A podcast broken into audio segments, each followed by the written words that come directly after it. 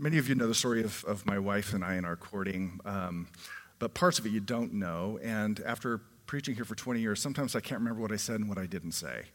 Um, but the short of it is um, to get to the main point, and I, I, totally cleared this with her, full disclosure, um, last night. Um, is uh, right.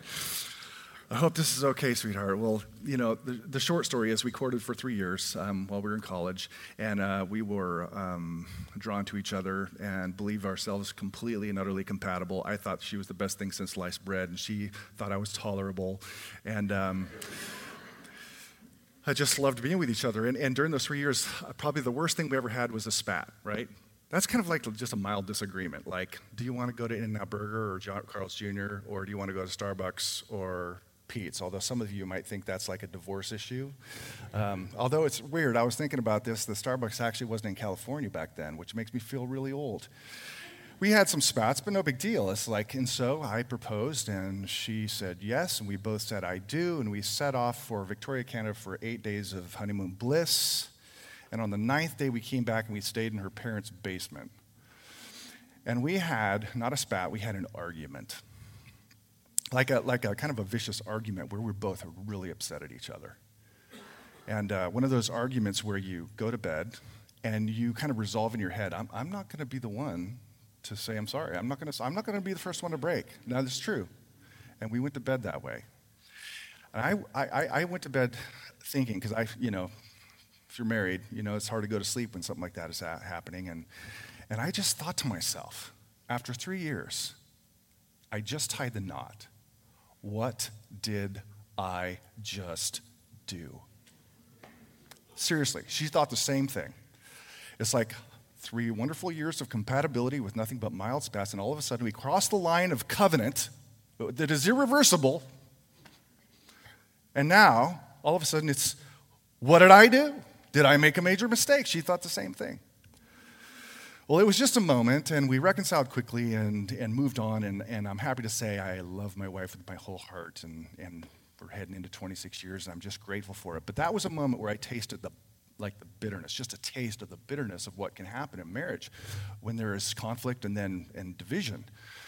And that, of course, is, is something that, that every one of you in this room, probably in different ways, in different relationships, maybe marriage, maybe family, might be workplace, might be um, a sibling, you know what it feels like to have conflict and division and to feel angry and upset and to want to shut somebody out or want to say rude words or comebacks or, or whatever it is. We, we, like we know that. It touches everything because we live in a world that has been shattered by sin.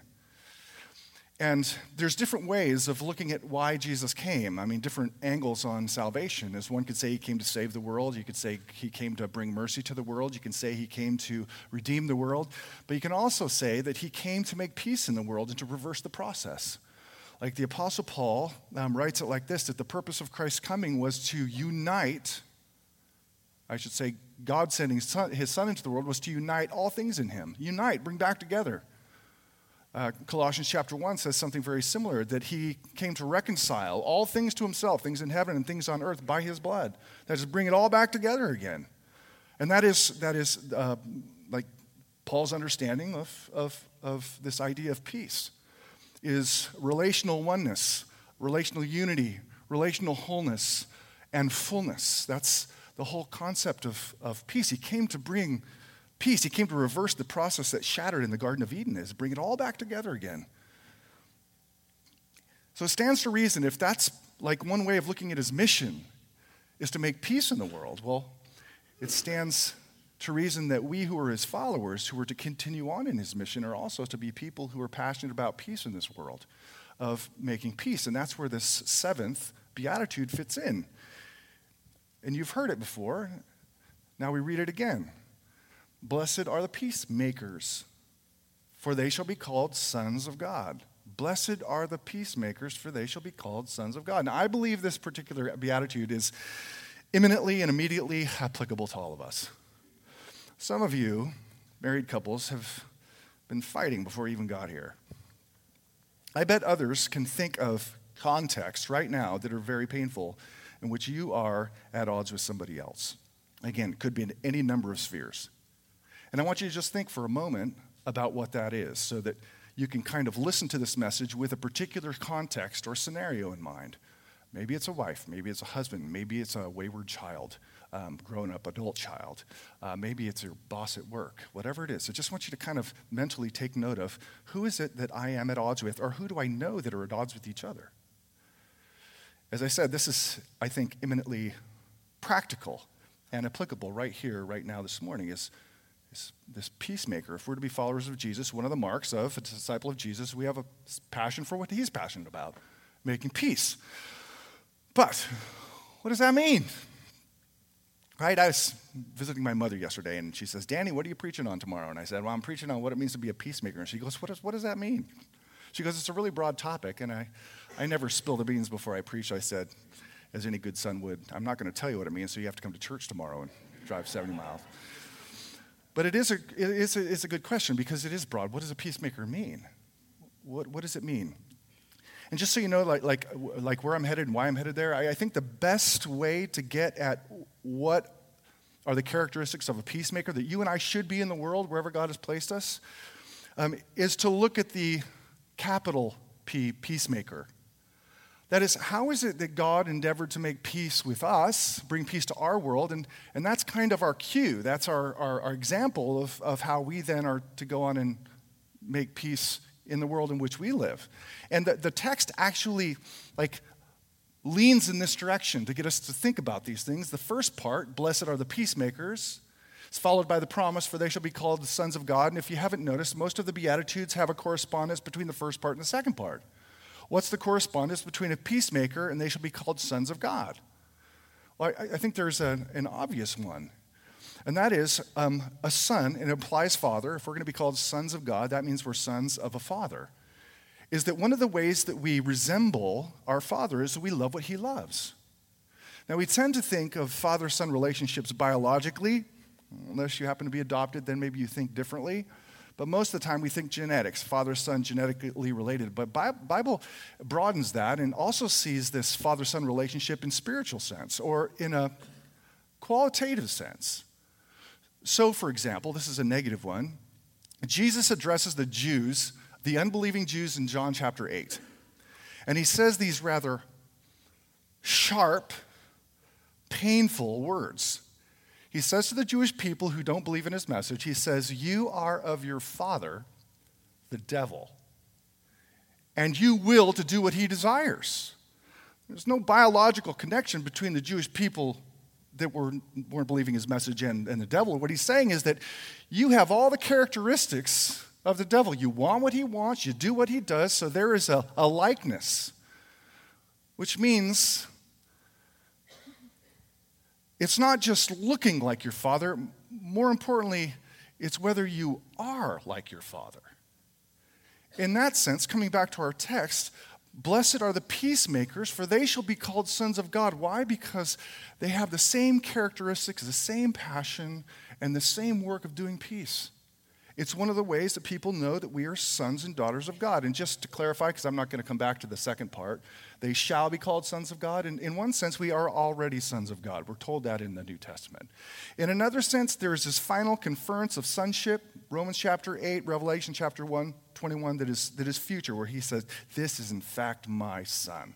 And this is the, the second future aspect, is what is in view here. So, again, what does it mean then? If, if we're going to look at how the Father makes peace with us through the Son, through the blood of Jesus as our example, what exactly does that look like? What, what does it look like? That's the question. And let me, let me draw out four things. Um, as I've meditated on this and thought about this, what, how is it that the Father makes peace with us through the Son? In ways that we can take with us into our families and into our workplaces and into our neighborhoods. One, is that God makes peace with us by taking the first move. That is, peacemakers make the first move. They initiate to connect in love. Now, it, it's probably so obvious I don't need to glue this into the text, but allow me to just provide biblical support for this. Right? It's like if it was if it was based upon us to make peace with God, it never would have happened. Right? Never would have happened. Um, We all like sheep have gone astray. Isaiah 55, 53 3. We all like sheep. Every one of us has wandered. Wandered away from who? Wandered away from the Lord. Paul tells us no one seeks after God and no one is good. No one is righteous. We are caught dead in our trespasses and sins, and yet we're told in that state of death, God loved us first. He sent his son. In fact, Romans 5 8, right, tells us that God so loved us or demonstrates his love for us that while we were still like jacked up sinners, he died for us. That was before. So he makes the first move to make peace. That is a peacemaker. Doesn't wait, doesn't avoid, but rather makes the first move, takes the initiative. And our world doesn't really do that. Even what we think of as political peace is usually peace driven by some selfish agenda or personal advantage. And that people oftentimes relate to each other with such caustic terminology. It's like, and the same was in Jesus' day. He was, he was born into and lived in a world like ours, very much fractured. We had the Pharisees that hated the Sadducees and vice versa. You had both those groups that hated the Herodians. You had the, the Zealots who were, who were patriots who wanted to throw off the oppression of Rome violently if necessary, who hated the Roman sympathizers and the vice versa. It's like it's completely, completely conflicted and divided, just like our day. And instead of taking the initiative in love, we often just hurl stones or we tweet tweets. We gather ourselves into race groups or political groups and demonize each other so that the world will know that we're the righteous ones and they are the unrighteous ones. That's exactly how our world relates. Which, as a side note, interestingly enough, um, the late Billy Graham was reluctant to take political sides. Ironically enough, both sides showed up at his funeral because he embodied something different, I think. A peacemaker is someone who, who's willing to take the first step, make the phone call, write the letter, reach out, show up, invade another person's space. Not for sake of argument, but for sake of of love and saying, Can we work this out? As a peacemaker makes the first move. Now, am I saying that you should make the first move without wisdom and without proper timing? Absolutely not.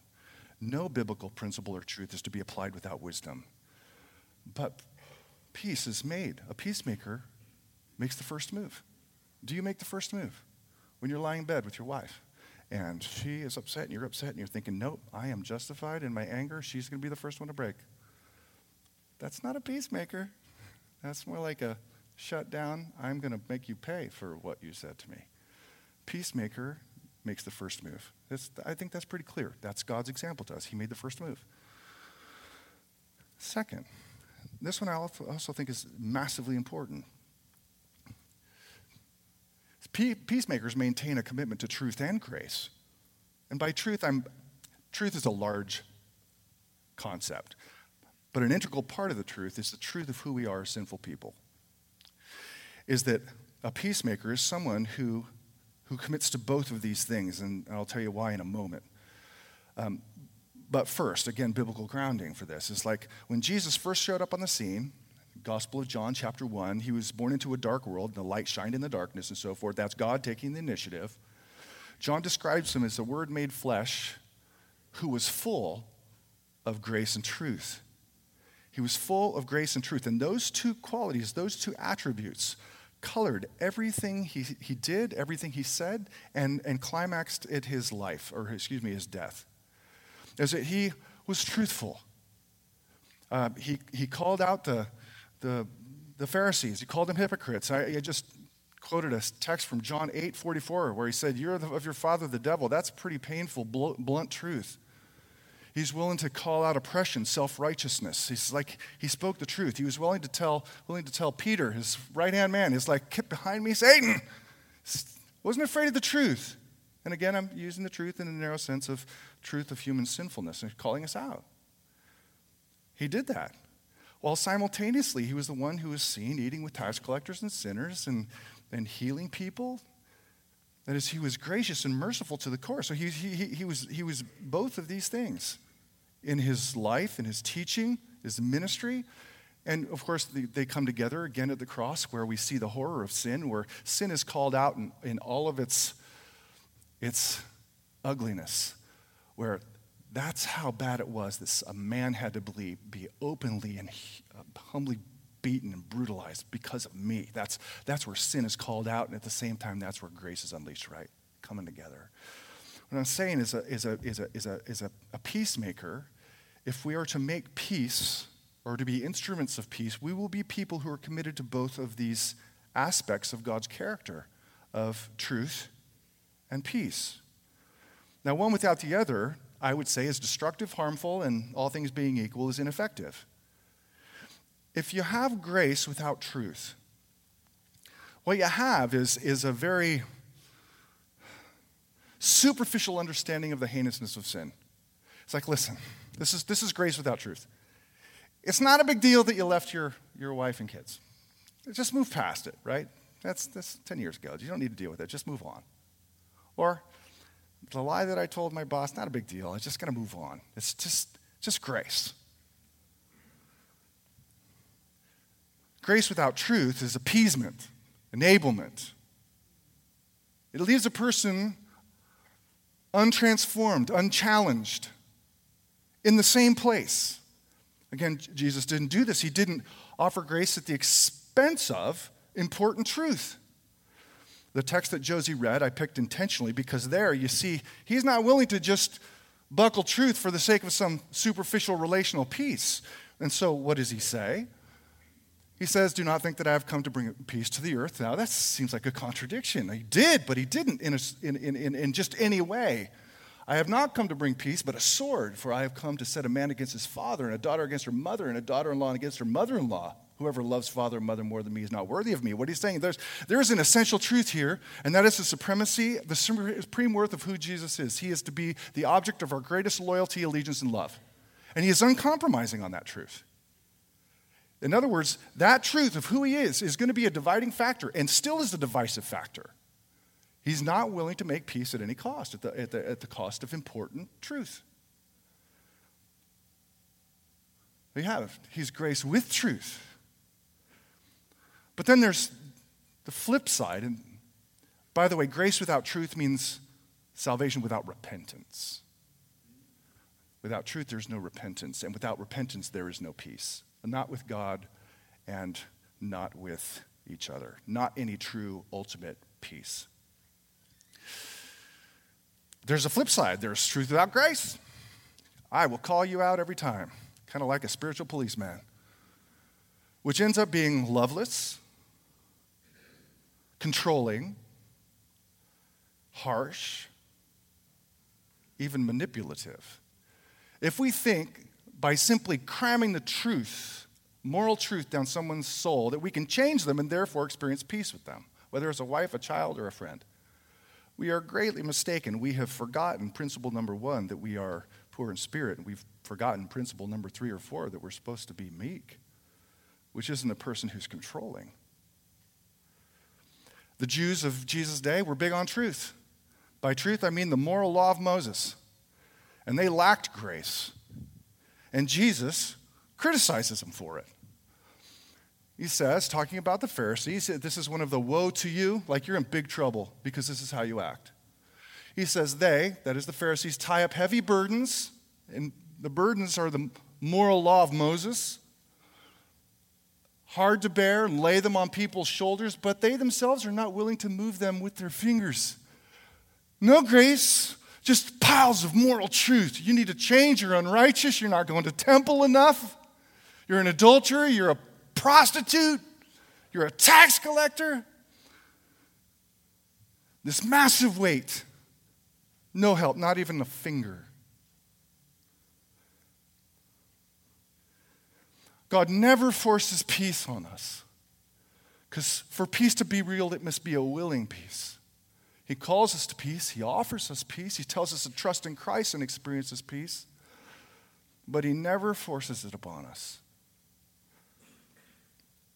That would be peace with truth, but no grace.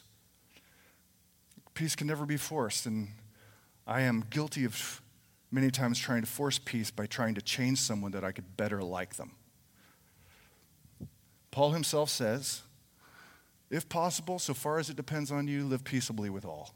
So far as it depends on you. In other words, as, as much as you can do on your side of the equation, work towards peace. Take the initiative. Hold the truth and grace together, but you can't force it.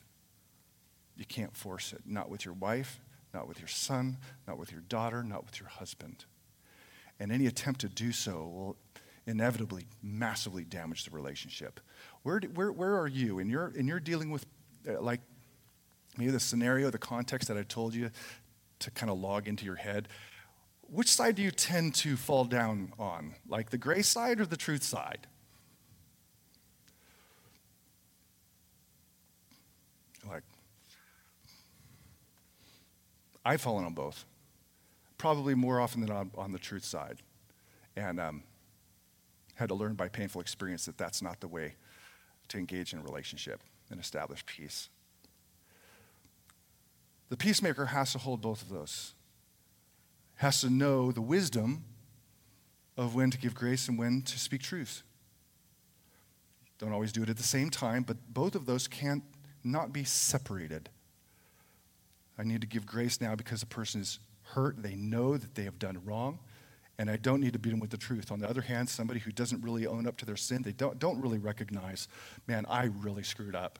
They're just making superficial excuses. Maybe a little more on the truth side needs to be dealt. But a peacemaker is committed to both of those things. Is that clear? That's how God made peace with us, coming full of grace and truth. A third one, which is tied to the second one. Peacemakers must pursue peace with patient faith.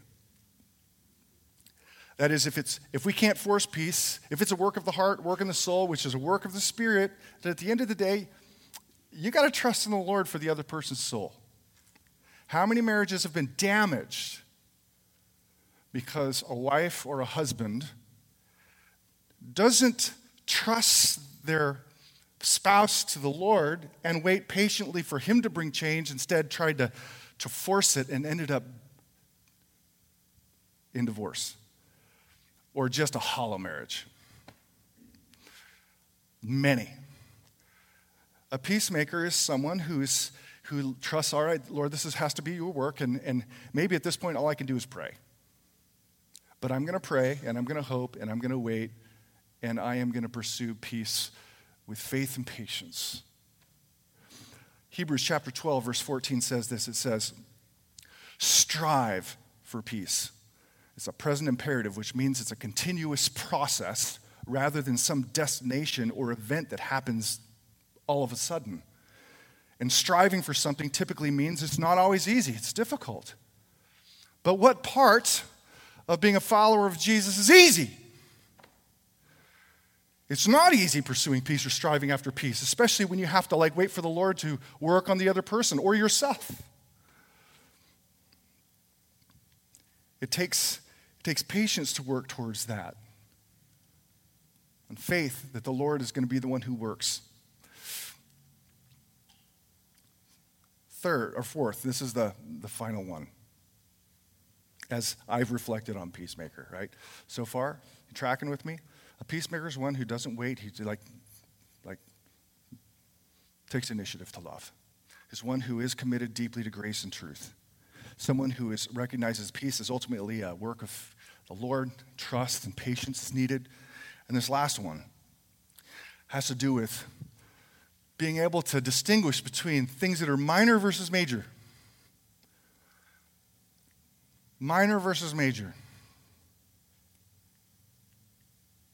For minor things, I think Jesus would say, turn the other cheek.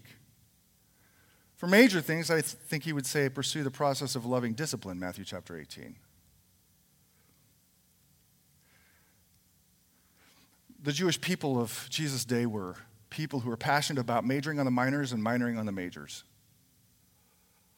The things that were really important, they neglected, and the things that were unimportant, they treated as massively important. And again, he calls out the hypocrisy of this group. saying this. He says, Woe to you, scribes and Pharisees, hypocrites, for you tithe mint and dill and cumin, and have neglected the weightier matters of the law, justice and mercy and faithfulness. Now, justice, mercy, and faithfulness are what establish peace. But instead, what are they passionate about? Mint. Do you know how fast mint grows? You plant, mint in your garden and it takes over. It's like bamboo. Right? Just which means it's prolific, which means it's cheap. You can get it anywhere. So you're passionate about giving 10% of your mint, making sure other people are giving 10% of their mint and cumin and dill, all of which is readily available in the Middle East. But you neglect the things that bring peace and health to my people? Majoring on the minors and minoring on the majors. A person who is a peacemaker is able to distinguish between the two. Like this, this isn't a big deal. And we really can move past this. Well, this is a big deal, and we really need to work through this. Again, it takes wisdom to know the difference, but I think most of us can understand the difference between that which is insignificant versus significant. Right? How, how many times do we get bent out of shape over stupid stuff? Anyone willing to say, yeah, I get bent out of shape over stupid stuff? The way your wife drives? The way your husband won't stop and ask for directions, although we have GPS, so we don't have to do that anymore. We've been alleviated from that particular scourge. Which means this like, if, if what causes division in your marriage is how the laundry is folded, Maybe you want to rethink that. Major versus minor.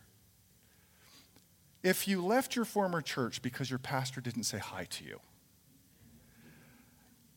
you need to go back because it's not a good reason for departing or separating or dividing. If your child, son or daughter, has a decent heart who's working hard at school, but they manage to get C minuses, don't let it cause an issue between you and your son or daughter. The ability to differentiate between that which is minor and should be just let go of and that which is major is massively important, especially in marriage, especially in family, and I'd say even in church. Is it a big deal or is it not? And really to think through it. And you're not going to major on the minors or minor on the majors. There was a theologian in the 16th, 1600s, 17th century who gave some of the wisest peacekeeping advice that I can think of. It was attributed to Augustine originally, but no one can prove that he said it. Or he wrote, In essentials, that is, big things, we must have unity. Belief in the Trinity, believe in salvation by grace alone, through faith alone, in Christ alone. Essentials. As a Christian church, we must be agreed on these major things. That is where our peace comes from. In the non essentials, liberty, right?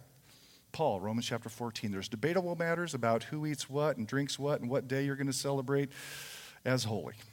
Debatable matters, don't let it divide you. Rather, let there be liberty. Whether a person drinks wine or doesn't drink wine, whether you go to a PG 13 movie or not to a PG 13 movie, whether you choose to go to Outback Steakhouse, it just, it's your liberty. There's liberty, but in all things, he says, charity. That is the, the spirit of, of kindness and love, regardless. It's a good, that's a good word.